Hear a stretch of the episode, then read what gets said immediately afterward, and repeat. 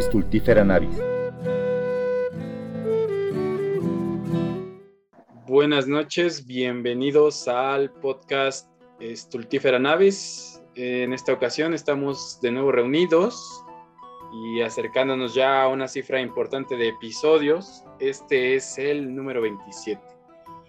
Y bueno, en esta ocasión tenemos un tema que desde mi parecer es bastante interesante y no es otro sino el de la relación de la política con los libros o la política de los libros o la política y los libros, que es una cuestión que, bueno, a mí me parece que en ocasiones pues no se comenta lo suficiente e incluso es interesante planteárselo porque sabemos que existen libros que hablan sobre política, pero por otro lado, ¿qué hay acerca de la política de los libros?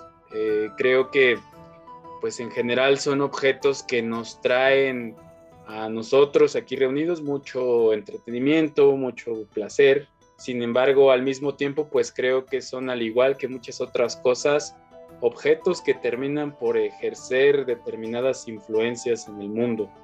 Eh, quizá la más directa es de repente el hecho de influir en la manera en que la gente piensa, en el modo en que conciben determinadas cosas, conceptos, ideas y pues una serie de cuestiones muy interesantes de comentar se desprenden de todo esto. ¿Qué clase de libros vale la pena leer? ¿Cuáles no? Eh, ¿Qué es un libro político? ¿Tienen los libros que ser políticos? Eh, y bueno, en general se me ocurren un montón de temas afines que pues llevarían muchísimo tiempo de comentar, pero creo que hoy podemos ir comenzando con algunas de estas cosas. Entonces, pues bueno, me gustaría comenzar planteando una pregunta y esta es eh, para ustedes, colegas, y aprovecho para saludarlos. ¿Consideran que el libro es un objeto político por sí mismo o depende de la interpretación que los lectores le den. Pues yo creo que como vehículo de ideas, eh, pues claro que es un, instrumento político, ¿no? Yo a lo mejor tendría la postura de que sí depende de los lectores, ¿no? Porque hay casos de libros que tienen eh, toda la intención de ser libros que, eh, digamos, tengan un eco en la política de su tiempo y que no lo logran. A lo mejor porque son muy malos, a lo mejor porque son muy aburridos, a lo mejor porque son demasiado políticos y pues no se los toma nadie muy en serio, o porque los lectores les dan otro, otro destino, ¿no? Eh, pienso, por ejemplo, en el caso de los viajes de Gulliver, que pues es un libro que originalmente se escribe como una crítica política a la Inglaterra este, de su época. Y que pues bueno, eh, si bien tuvo cierta resonancia en ese contexto, eh, hoy en día pues quienes lo adoptan son los niños. Y se considera pues parte de la literatura infantil. Y pues bueno, eh, ya nadie o prácticamente nadie lo lee con esa óptica este, de acto político y de ideas políticas, sino pues como una pieza de fantasía que pues los niños pues nada saben de, esa iglesia, eh, perdón, de esa eh, Inglaterra eh, antigua, ¿no? Y, ahora pues lo ven como un mundo fantástico que nada tiene que ver, ¿no? Entonces yo sí considero que radica más en cómo los lectores aprovechan esas ideas. Y bueno, pasa el caso contrario. libros que no tienen ninguna intención política de entrada, que son libros a lo mejor que parten de la intimidad o de la imaginación, pero que pues bueno, en cierto contexto, pues se vuelven este, bastante contestatarios. En cierto sentido pienso en los viajes de Marco Polo, un libro que ya hemos tocado en episodios anteriores y que pues cuando se escribe en Europa, pues un compendio de, de diarios de viajes, pues causa una revolución este, que va a desembocar en cierto sentido en el renacimiento europeo, ¿no? Entonces, pues bueno, eh, yo sí, sí le doy más peso a lo que los lectores aprovechan del libro que en sí a la intención con la que está escrito el libro. Pero no sé qué piensen ustedes. Los casos que mencionas me parece que son muy, este, muy interesantes, ¿no? Y sí son muy particulares. En el caso de, de Jonathan Swift, pues es que más bien también era el, entorno, el contexto como que eh, pues los mismos ingleses lo fueron llevando también a parte del folclore, ¿no? Y es que pues bueno, ya nos, es ajeno porque pues bueno, también eh, nuestra realidad política pues es muy diferente, ¿no? El tiempo como que hace, hace esa brecha entre, entre aquello que ya eh, nos parece fantástico a, lo que en su momento pues era la sátira, ¿no? Eh, me parece que, aquí lo, interesante es aquellos que tienen la intencionalidad plena. Es decir, eh, digo, como el príncipe de Maquiavelo, ¿no? Que no sé bajo qué intención lo escribió este Maquiavelo, ¿no? Con, sí, sí, como una forma de manual. Eh, lo que yo recuerdo, lo que sé es que, pues bueno, también es más bien como que una loa, no sabemos si a, este, Fernando de Aragón, este, o a César Borgia, pero me parece que en, estos textos sí está toda, eh, toda una gama de, de, expresiones, eh, no sé, ¿cómo las podríamos catalogar? Eh, amorales, perversas, con una intencionalidad que debe ser práctica, porque bueno, lo podemos leer de, muchas maneras, ¿no? el príncipe, pero me parece que que todavía ahorita está como que muy, eh, paradójicamente está muy bien interpretado y está muy mal interpretado. Es un caso muy interesante el que mencionas del príncipe, porque creo que es una obra que, como dices, está muy mal interpretada por el asunto de que a mucha gente se le figura que pues Maquiavelo era un autor con intenciones turbias.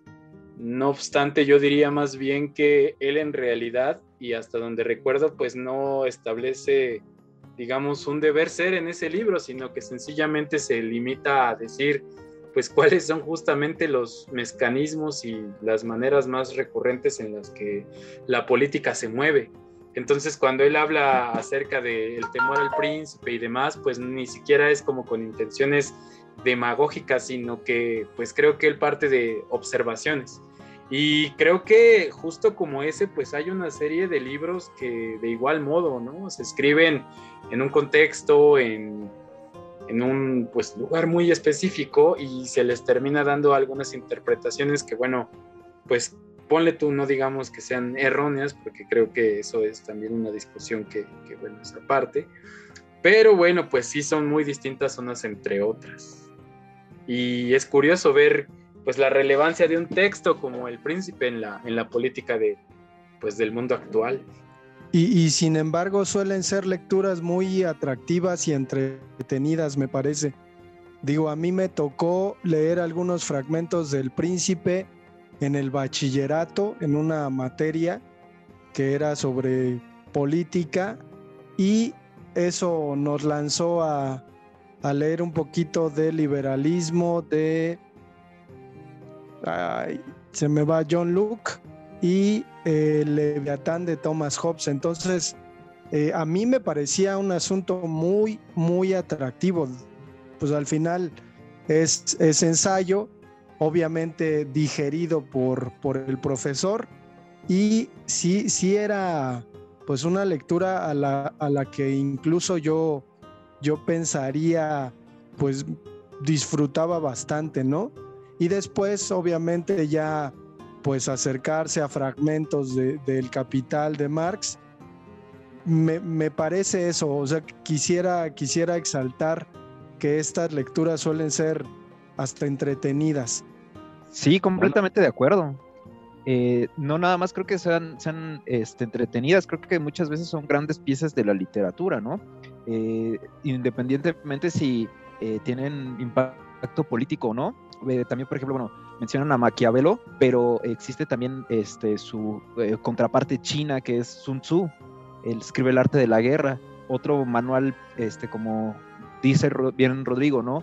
Bastante pragmático, en el que pues este, la ética es, eh, digamos, puesta de lado para ser muy realistas.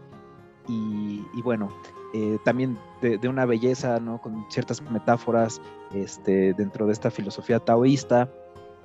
Y, en ese sentido, pues eh, pienso también, ya, ya que este, Alejandro menciona a Marx, pues qué sería de la literatura del siglo XX sin el marxismo, ¿no?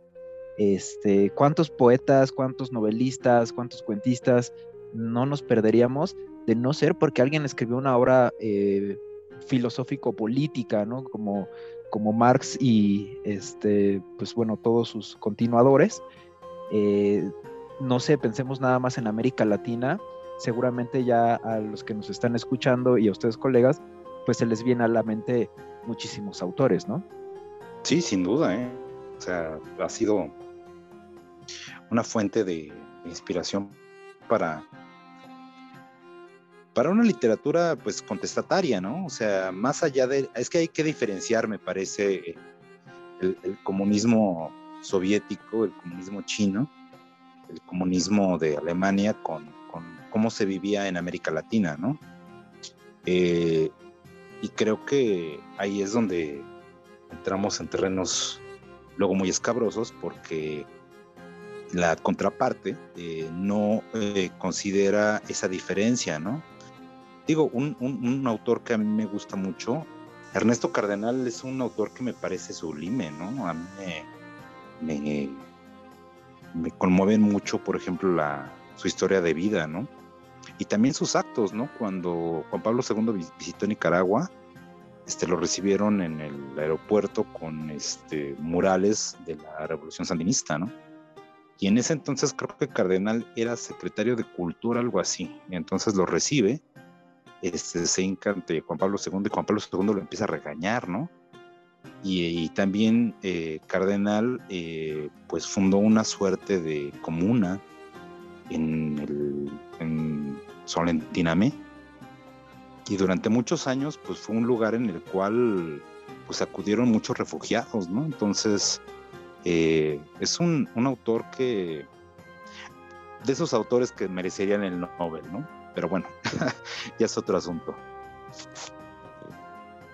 Y creo que, creo que valdría la pena también hablar de, de estos escritores que llegan a comprometerse con causas políticas que, que ya se ha ido hablando, pero yo pienso sobre todo en Miguel Hernández, ¿no? Este poeta de la Guerra Civil Española que pues a través de su poesía suele arengar un poquito, ¿no? Al ejército eh, y que pues termina muerto precisamente por la guerra. Creo que eh, a veces, digo, e, es que es medio complicado, ¿no? Exigirle a un escritor que, que se comprometa socialmente con alguna causa política, pero no sé cómo vean esta situación. ¿Creen que eh, bueno, estando en donde está el, escritor, deba comprometerse con una, con una cuestión política? Bueno, Vargas Llosa se comprometió con la monarquía española. Ese es un gran debate, es un gran debate, sin dudas creo que hay quienes dicen que el escritor está en todos sus derechos de no interesarse y de pues sencillamente dedicarse a escribir de lo que le guste, pero a mí me personalmente me parece complicado ver de qué manera eso no es como pues ignorar en cierto modo los problemas, aunque por otra parte, bueno, creo que también eh, es necesaria la literatura que justamente no nos habla de pues los problemas que vivimos en, cotidianamente, porque justamente creo que pues no es que constituya un escape, pero definitivamente es muy agradable a veces, pues, pues subirse a un libro, ¿no? Y, digamos, olvidarnos un poco de lo que vivimos cotidianamente. Pues yo pienso que también a veces es ineludible, y digamos, sobre todo cuando se trata de algún escritor que tenga pues justamente esta sensibilidad como para tratar de plasmar un poco eh, la manera en que se desarrolla el mundo que lo rodea, pues creo que es casi inevitable que no, que no termine por plasmar algo que pueda interpretarse como una toma de postura, ya sea voluntaria o involuntariamente. Aunque bueno, retomando la pregunta, pues yo diría que es bueno que, es bueno que lo hagan, pero no creo que sea eh, algo que debería constituir una obligación, ¿no? Porque creo que es un sentimiento que tendría que nacer de manera natural. Concuerdo con, con Miguel en ese sentido, eh, de que depende mucho el escritor, o sea, más bien depende del escritor y de su contexto. Este es un debate de si el escritor comprometido eh, debe, debe tener una causa política o debe ser un escritor, digamos, eh, que se abstrae de todo ese universo que muchos consideran que denigra a la escritura, ¿no? Es un, debate que hasta donde yo tengo entendido empieza en China, en la antigüedad china, este, entre Lao Tse y Confucio, ¿no? Las dos mentes más grandes eh, que ha dado la historia de China. Digamos que estaban en, desacuerdo en ese punto. Los taoístas eran anarquistas, decían que todo el sistema eh, creado por el hombre era antinatural y eh, había que alejarse de eso, ¿no? Ellos tenían esta postura de no ser eruditos, de no saber, de no, no querer perseguir esos conocimientos y mucho menos la política, ¿no? El, taoísta eh, rechaza mucho al mundo, mientras que el confuciano, ¿no? La, frase de, los de la escuela de los letrados, que es el, nombre correcto, decía que el político debe de ser poeta en sus ratos libres y el poeta debe ser político en sus ratos libres. Así de, impresionante era la, el nivel de compenetración que para los confucianos eh, tenía que ver la, literatura y la política. Y finalmente es lo que va a imperar, eh, va, va, a ganar en lo, social el confucianismo y digamos en lo espiritual el taoísmo. Entonces, pues de ahí tenemos que dinastías y dinastías y dinastías de, este, emperadores chinos eran poetas y guerreros y políticos y estrategas porque tenían que tener un nivel altísimo de, educación para llegar a ese, a ese punto, ¿no? Y pues trajo un esplendor maravilloso, pero pues bueno, también este, derivó en que ahora todos los poetas chinos que conocemos eran puros burócratas y eran puros funcionarios, ¿no? Y hasta los más sublimes, ¿no? Lao Tse o Du Fu, pues no eran más que este, pues gente de élites y, digamos la poesía popular china en cierto sentido este, quedó un poco hecha a un lado porque toda estaba en, manos de los políticos. Entonces es un debate que definitivamente es, complejísimo. Eh, pero no sé, o sea, también a la vez yo creo que sí, por supuesto, soy partidario de, que el, escritor escriba desde, desde donde sienta una inspiración más genuina. Creo que los escritores que escriben de política sin sentirse genuinamente inspirados en la política son malos, son panfletarios, son este, oportunistas, muchas veces son burdos, pero también creo que, híjole, sí es bien difícil, pues que salgas a la calle y veas a los niños este, limpiando vidrios y pidiendo limosna y que eso no te conmueva y que eso no te lleve a tratar de hacer algo con, con tu rama, ¿no? Es, es algo que, pues no sé, yo al menos no tengo una respuesta clara, porque otra variante es que pues también seas comprometido políticamente, pero estés comprometido con una causa política equivocada, como le pasó, por ejemplo, a Ezra Pound, a Marinetti, a Vasconcelos, a Lugones, al mismo Borges, que este, eh, incluso podríamos este, decirlo del lado de los que se fueron a la extrema izquierda, ¿no? Como Jean-Paul Sartre o Efraín Huerta, que terminaron apoyando pues también a los dictadores, pero de, de ultraizquierda, ¿no? Entonces, ahí también, pues sí, si vas a tener un compromiso político, ¿con quién, no? Eso ya es otra, porque puede resultar incluso contraproducente, ¿no? Sí, yo creo que yo creo que dentro de la de la perspectiva de creador, pues estás en tu derecho de tomar la posición política que pues, más prefieras, ¿no? Yo creo que no esta discusión el, la elección que cada quien tenga, ¿no? Digo, no sé, es como Pérez y su amor disfrazado por la monarquía, ¿no? Pero el problema me parece que es cuando ya empiezan a pontificar sobre el tema, ¿no?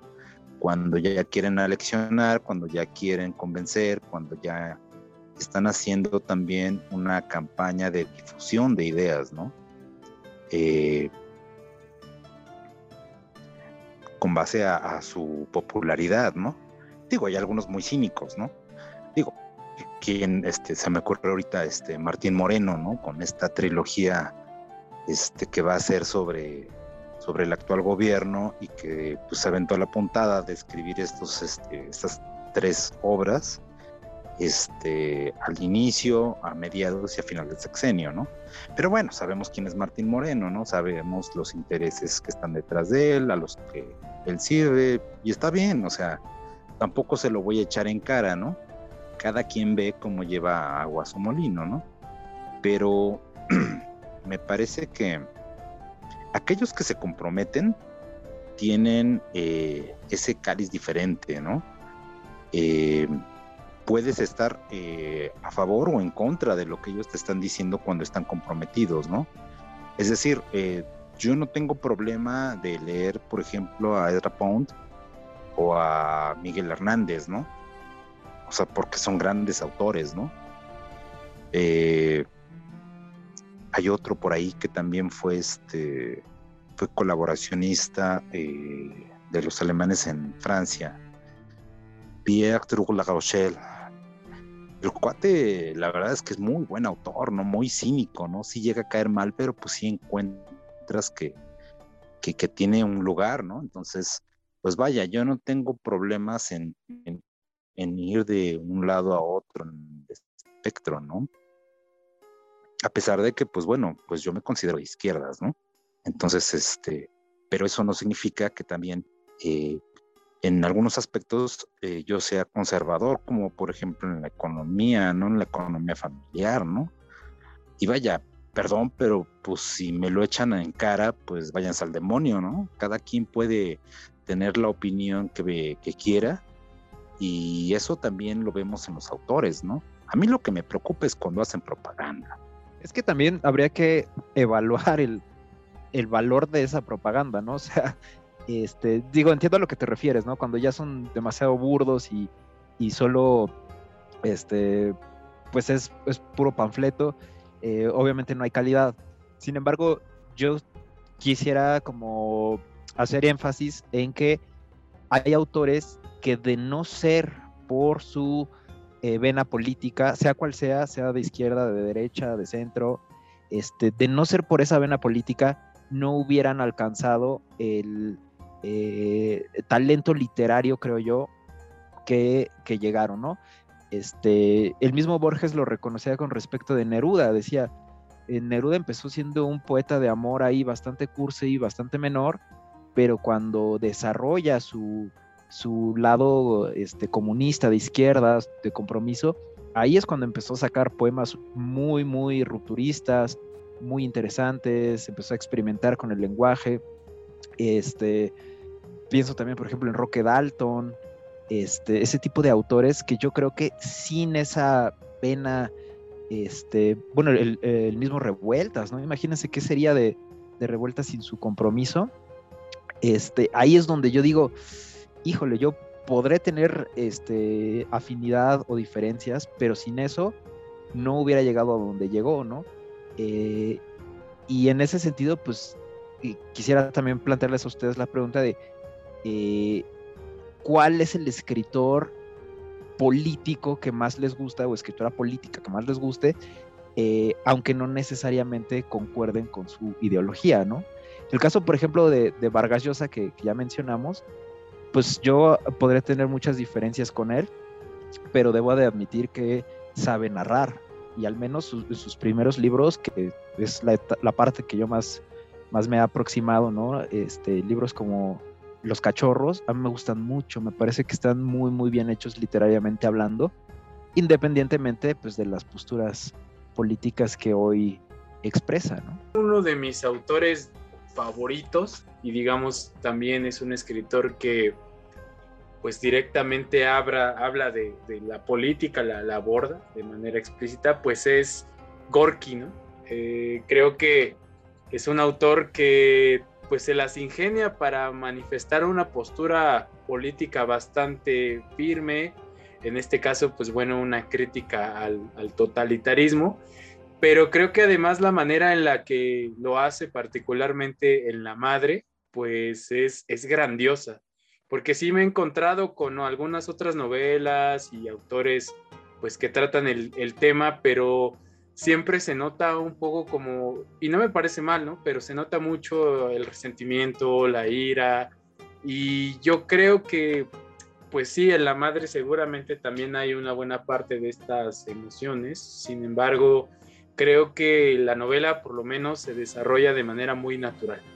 Y creo que han, he leído yo por lo menos pocas novelas o cuentos en general en los que encuentra esta amalgama entre política y literatura que sea este, pues tan natural, ¿no? Porque digo, ahora que sale el tema, me acuerdo de cuando leí La insoportable levedad del ser, que bueno, es una novela que, que valdría la pena comentar después pero me acuerdo que hay una parte, no sé si la recuerden a la mitad del libro, en la que uno de los personajes, no me acuerdo cuál, se amienta de repente una, pues un discurso, ¿no? Acerca del comunismo.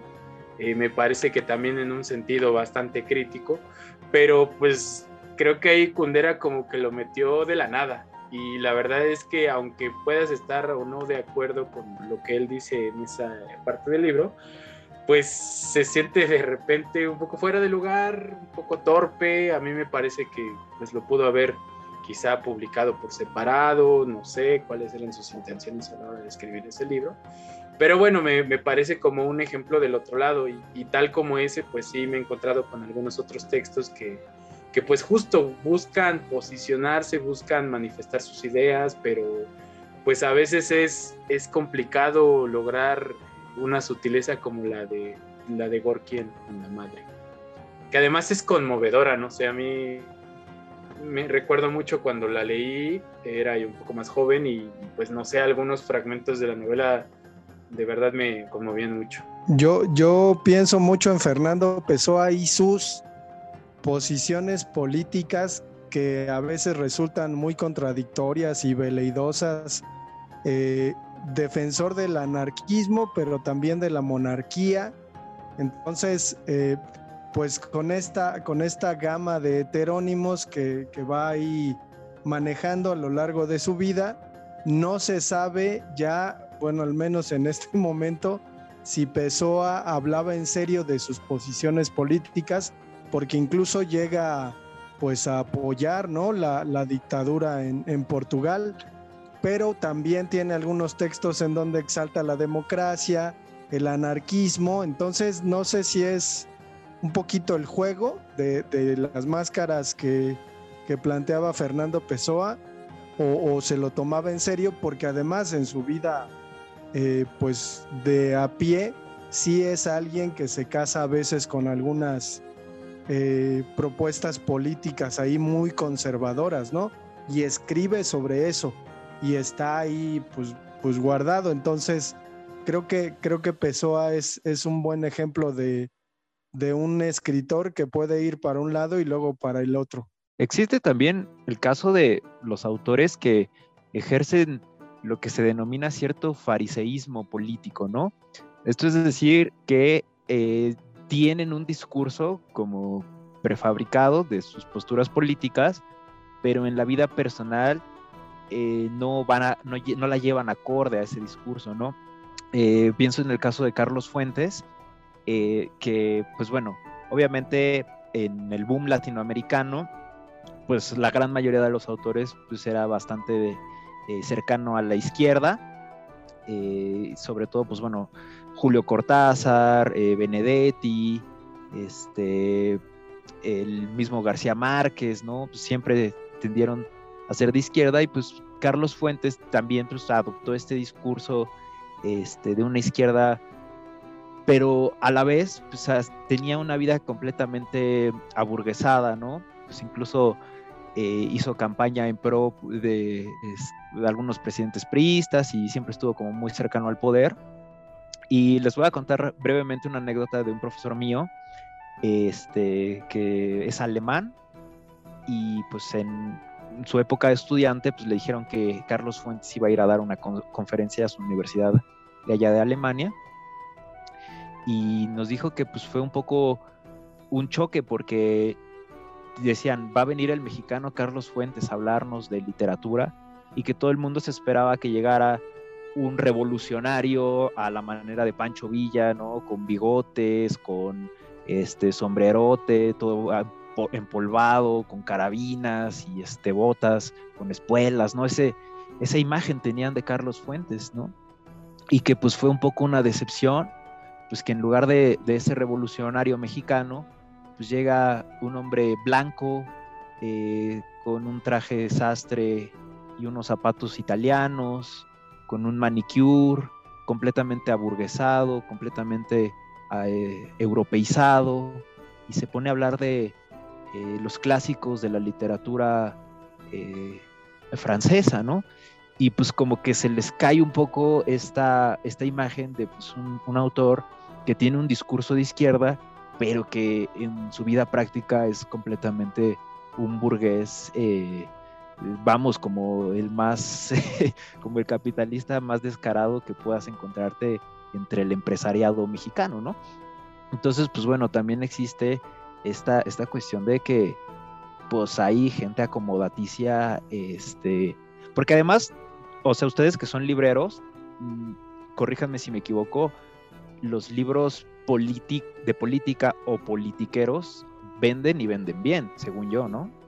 Sí, sí, sí, sí. Y qué, qué bueno que saques el caso de Carlos Fuentes, porque creo que es una situación que ni siquiera es exclusiva de, pues de, de, él, sino en general como de una serie de escritores y de autores. Por ejemplo, Rodrigo se acordará de este pequeño texto que apareció de repente de Volpi, donde hablaba sobre Trump y era como, pues un poco colgarse del tren, porque, pues digo, me parece que es, así, ¿no? De repente parecería que el asunto de la, de la crítica política, de, la, disentir y demás, es algo como que se ve muy admirable, pero pues como que no tenemos de repente ejemplos eh, fidedignos, ¿no? Y, y también me, llama mucho la atención, o bueno, me, parece curioso que lo menciones porque justamente uno de los libros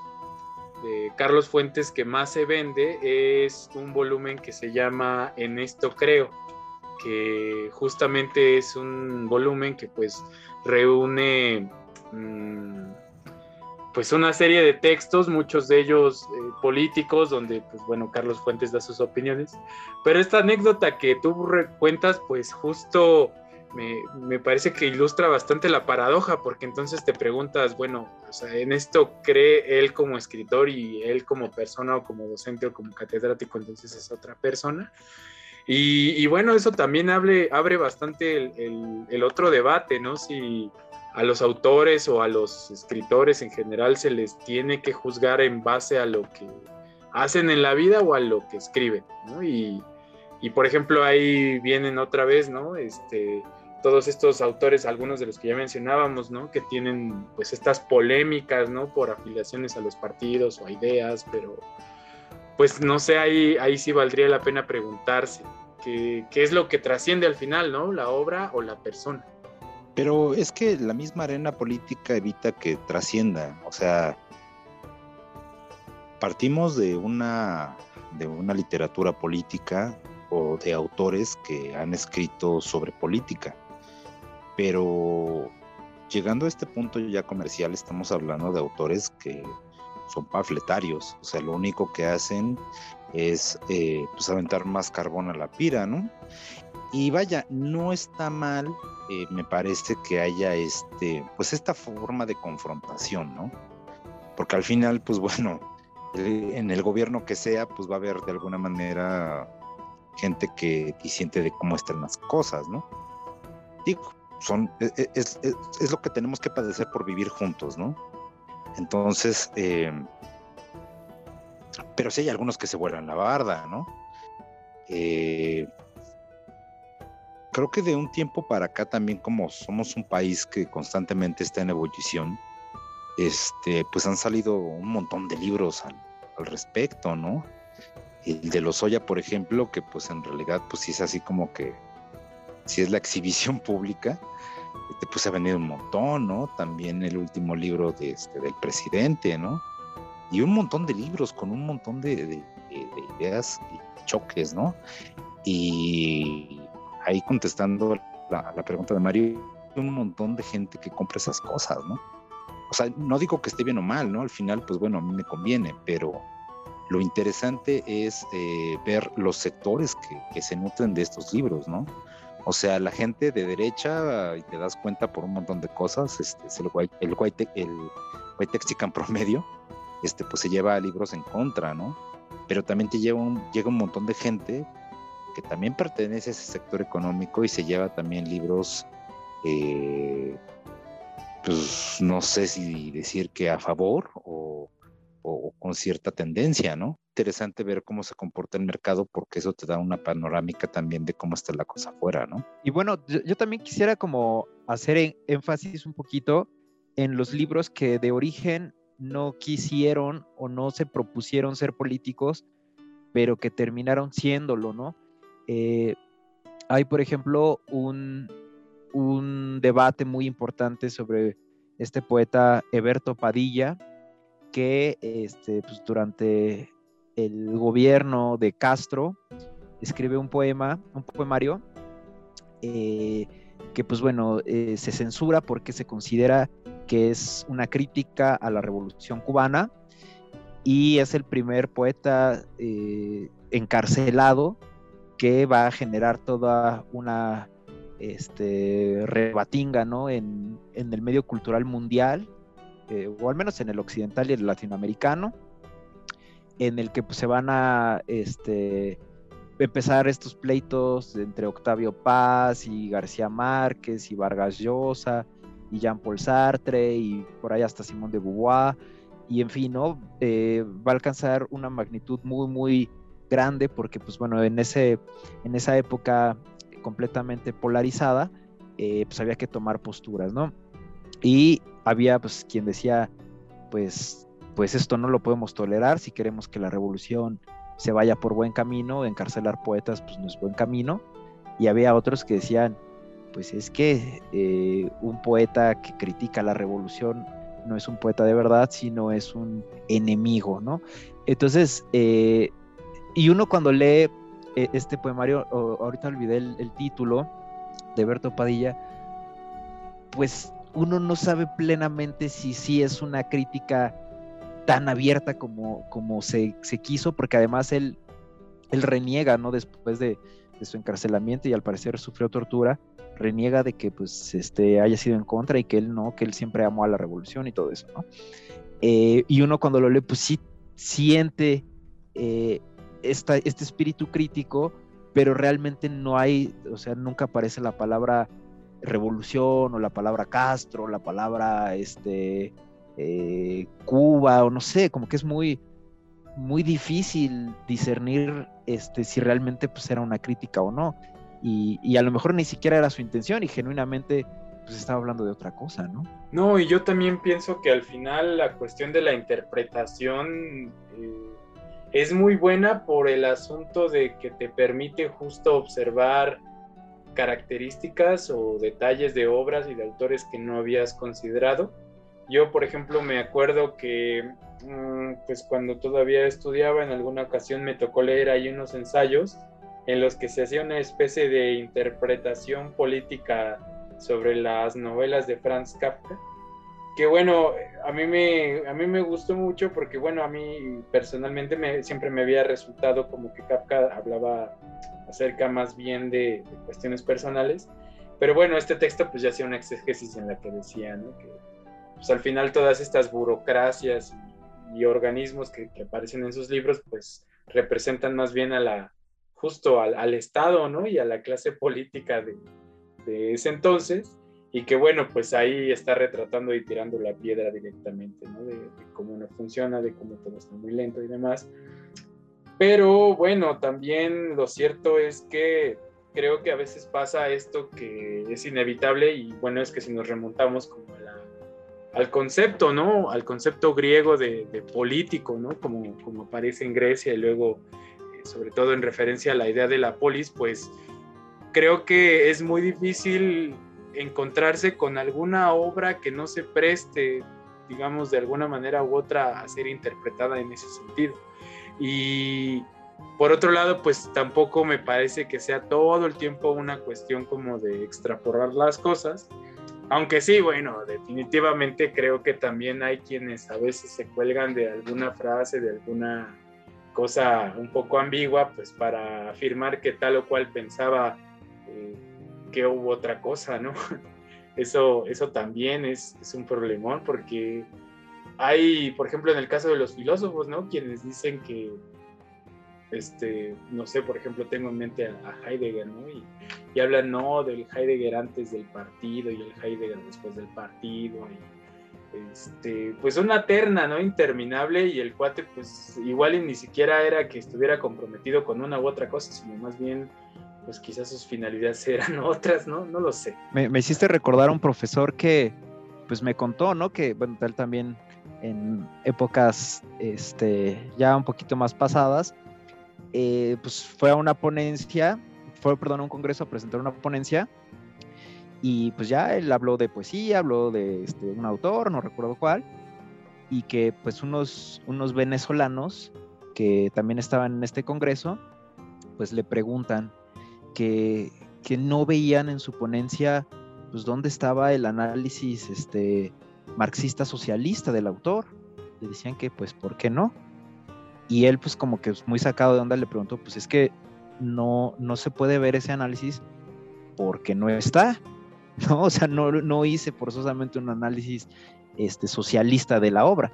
Y los venezolanos pues les pareció esto como muy, eh, eh, pues muy erróneo, ¿no? E, ellos pues tenían esta escuela todavía muy fuerte de chavista, de que pues había que darle esa lectura a la cultura, a la literatura, casi un poco eh, a manera de, cierta imposición, ¿no?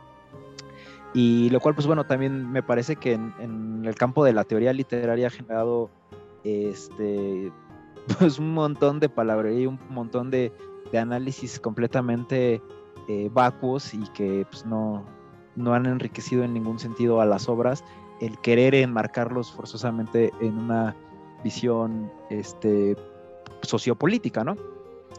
Y eh, yo quisiera preguntarles qué opinan de esta, eh, esta creencia de que los políticos deben de leer literatura. Que pues bueno, recordaron ustedes de ah, por ahí algún expresidente que tuvimos que eh, pues ni siquiera tres libros en su vida había leído y que pues fue muy vergonzoso eh, y etcétera, ¿no? Un muy mal momento. Pero pues se, generó ahí este debate, ¿no? De que pues realmente importa, eh, hace mejor a un político el haber leído El Quijote o el haber leído Crimen y Castigo o este, leer la poesía de Santa Teresa. ¿Eso realmente ayuda a la política? ¿O en realidad, pues el político pues le sirve poco esa parte? ¿Qué opinan ustedes? Yo cuando me siento triste pongo ese video de Peña Nieto en la fil, cuando hace el osazo, porque además iba a presentar un libro, ¿eh? Sí, no estaba ahí nada más porque sí. Y este periodista español le lanza pues una pregunta inocente, ¿eh? o sea, ni siquiera era una pregunta con intencionalidad. pues bueno, si estás en la fil presentando un libro, pues la pregunta pues hasta es este, obligada, ¿no? Y qué osazo, ¿eh? La Biblia no completa. o sea, solamente por ahí unas partes, ¿no? Pero creo que eso, eso nos demuestra que, el político en, general, me atrevería a decirlo, eh, no necesita a la literatura para hacer eh, el trabajo que tiene que hacer. Y con esto no estoy diciendo un buen trabajo. ¿eh? O sea, aquí hay que entender que esa gente solamente responde a sus intereses. hay que tenerlo bien claro, ¿no? Yo creo que si ha habido casos en los cuales eh, naciones, comunidades, sectores eh, se han beneficiado de alguna política pública, ha sido porque les tocaba. Pero yo creo que no, eh, a diferencia, por ejemplo, de lo que mencionaba Mario sobre Oriente, que sí había una, una intención de, de, lograr pues casi el estado ideal, ¿no? Eh, en Occidente no. Y pues bueno, es el sistema en el que estamos. Incluso los mismos chinos se occidentalizaron, ¿no? Entonces eh, yo creo que aquí hay que tener bien claro que me remito a la pregunta de siempre, ¿no? ¿Por qué es bueno leer, ¿no? O sea, leer no te hace mejor persona. Entonces yo creo que en el caso de la política, que es un pragmatismo increíble, en el cual tienes que tener que eh, tener la sangre fría para tomar decisiones que benefician a algunos y afectan a otros, yo creo que se sale de, los terrenos de la literatura y, y aquello que pueda que pueda sembrar en alguien. Yo creo que a lo mejor hay casos contados, ¿no? Pero, híjole, no sé, no se me ocurre ahorita ninguno. A, mí me, me parece que, el político que lee literatura eh, tiene a la mano ejemplos, ¿no? Eh, y me ha tocado pues escuchar al presidente aludir a lecturas pues ahí muy, muy básicas. Eh, Octavio Paz, Sabines, me parece, o sea, cosas muy, muy sencillas, pero a mí me llama la atención, Arreola por ahí, Rulfo también, pero me llama la atención, digo, yo no había escuchado un político que hablara pues de algún ejemplo literario trayendo a colación a algún escritor, ¿no? Entonces, creo que, creo que pues la, la literatura resultaría beneficiosa para un, un político precisamente en cuanto a pues lanzar algún ejemplo, ¿no? Tratar de explicar alguna cuestión que, que, a veces pues se venden como muy complicadas, pues en este caso creo que la literatura ayudaría un poquito. A mí me gusta la pregunta de Mario porque creo que parecería muy lógico que una persona, vamos a ponerlo entre comillas, instruida, podría a su vez como ser buena en una disciplina como lo es la política, pero me gustaría traer a colación eh, pues un ejemplo histórico, ¿no? Y este no es otro sino el de Maximiliano, que es un personaje que hasta donde sé pues se interesa, ¿no? Por la literatura, por las artes. Yo no, bueno, lo sé, digamos, basado en una biografía, pero este, por lo menos lo que relata Fernando del Paso ahí en, su novela de Noticias del Imperio, pues es incluso que él hasta se interesa por aprender español y tenemos como a un personaje pues sí, justamente muy, muy culto, pero que cuando llega el momento de tomar decisiones políticas, militares y en general de estrategia, pues fracasa, porque yo creo que, digamos, en este momento histórico, pues es, un trastabilleo que, bueno, al final pues le cuesta la vida. Y es una pena porque uno se pregunta, digamos, independientemente de, de, la cuestión de, de, si la monarquía era lo más adecuado o no, que, bueno, yo creo que no, pero pues valdría también la pena preguntarse cómo lo habría hecho y cómo podría, eh, cómo podría pues, desarrollarse la política justo con estas influencias. Hay una historia muy interesante que no sé si ya les he platicado, tal vez sí, porque me gusta hablar de ello, pero pues está el caso de este filósofo poblano Emilio Uranga, que es una especie de genio maligno, porque vaya abreviando la, la historia, pues en el sexenio más, bueno, no el sexenio, pero el periodo más fuerte del, del PRI, pues él era consejero.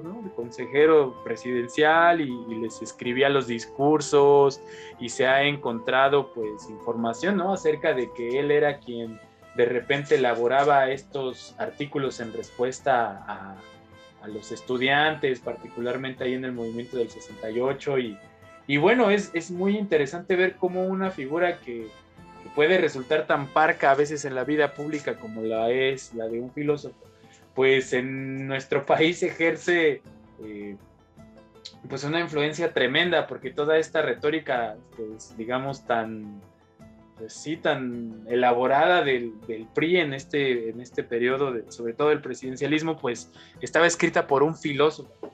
Y, creo que justo pues el filósofo es, en este caso, pues el personaje, ¿no? Que, se dedica un poco a cultivarse para poder elaborar todo esto.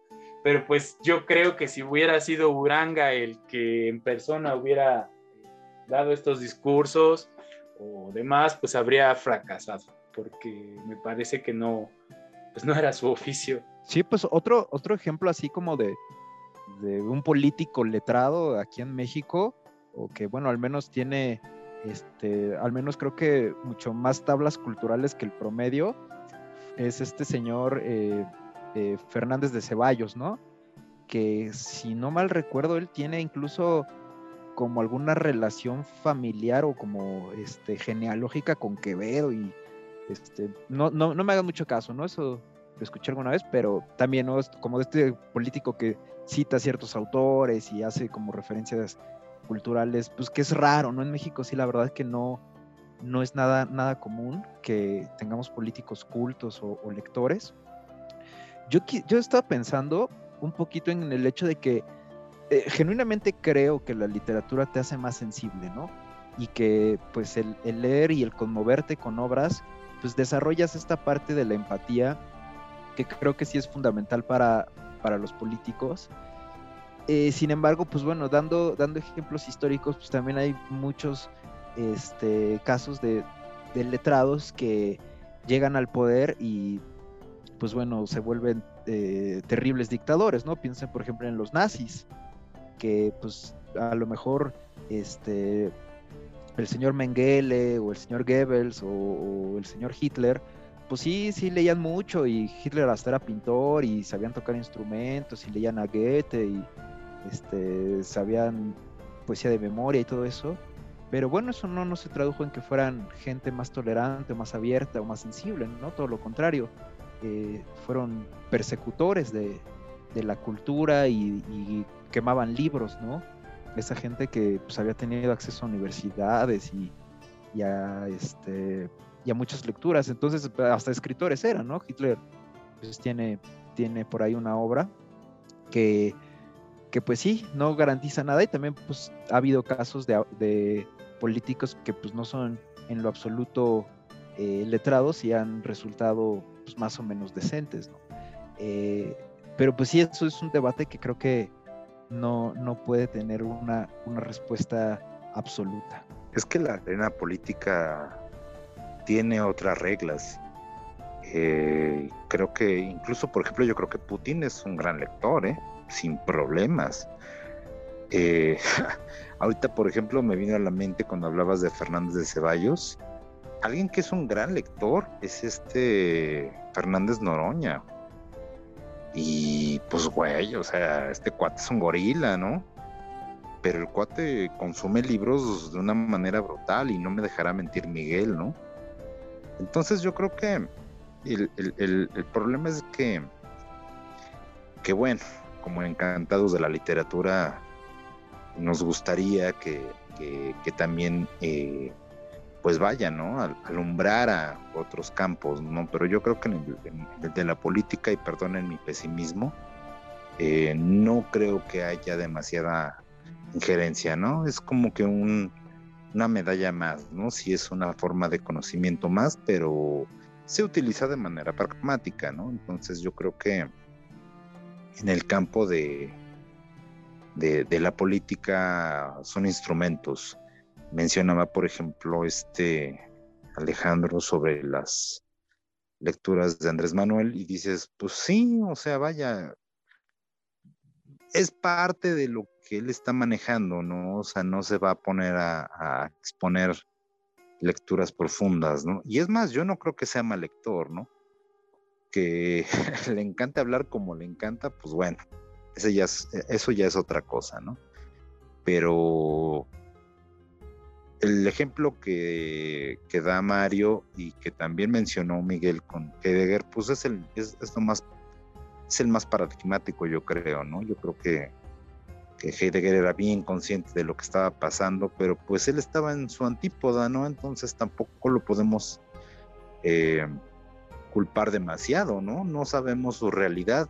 Desgraciadamente podría parecer egoísta, pero también bueno, por lo menos yo no me siento con la capacidad de hacer un juicio al respecto. Pues muy interesante la, charla de hoy. Creo que es un tema que pues no hemos concluido hasta ahora. Sin embargo, como suele suceder, se nos termina el tiempo.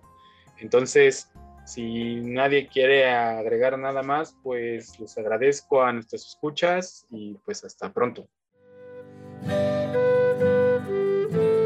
Estultífera Navis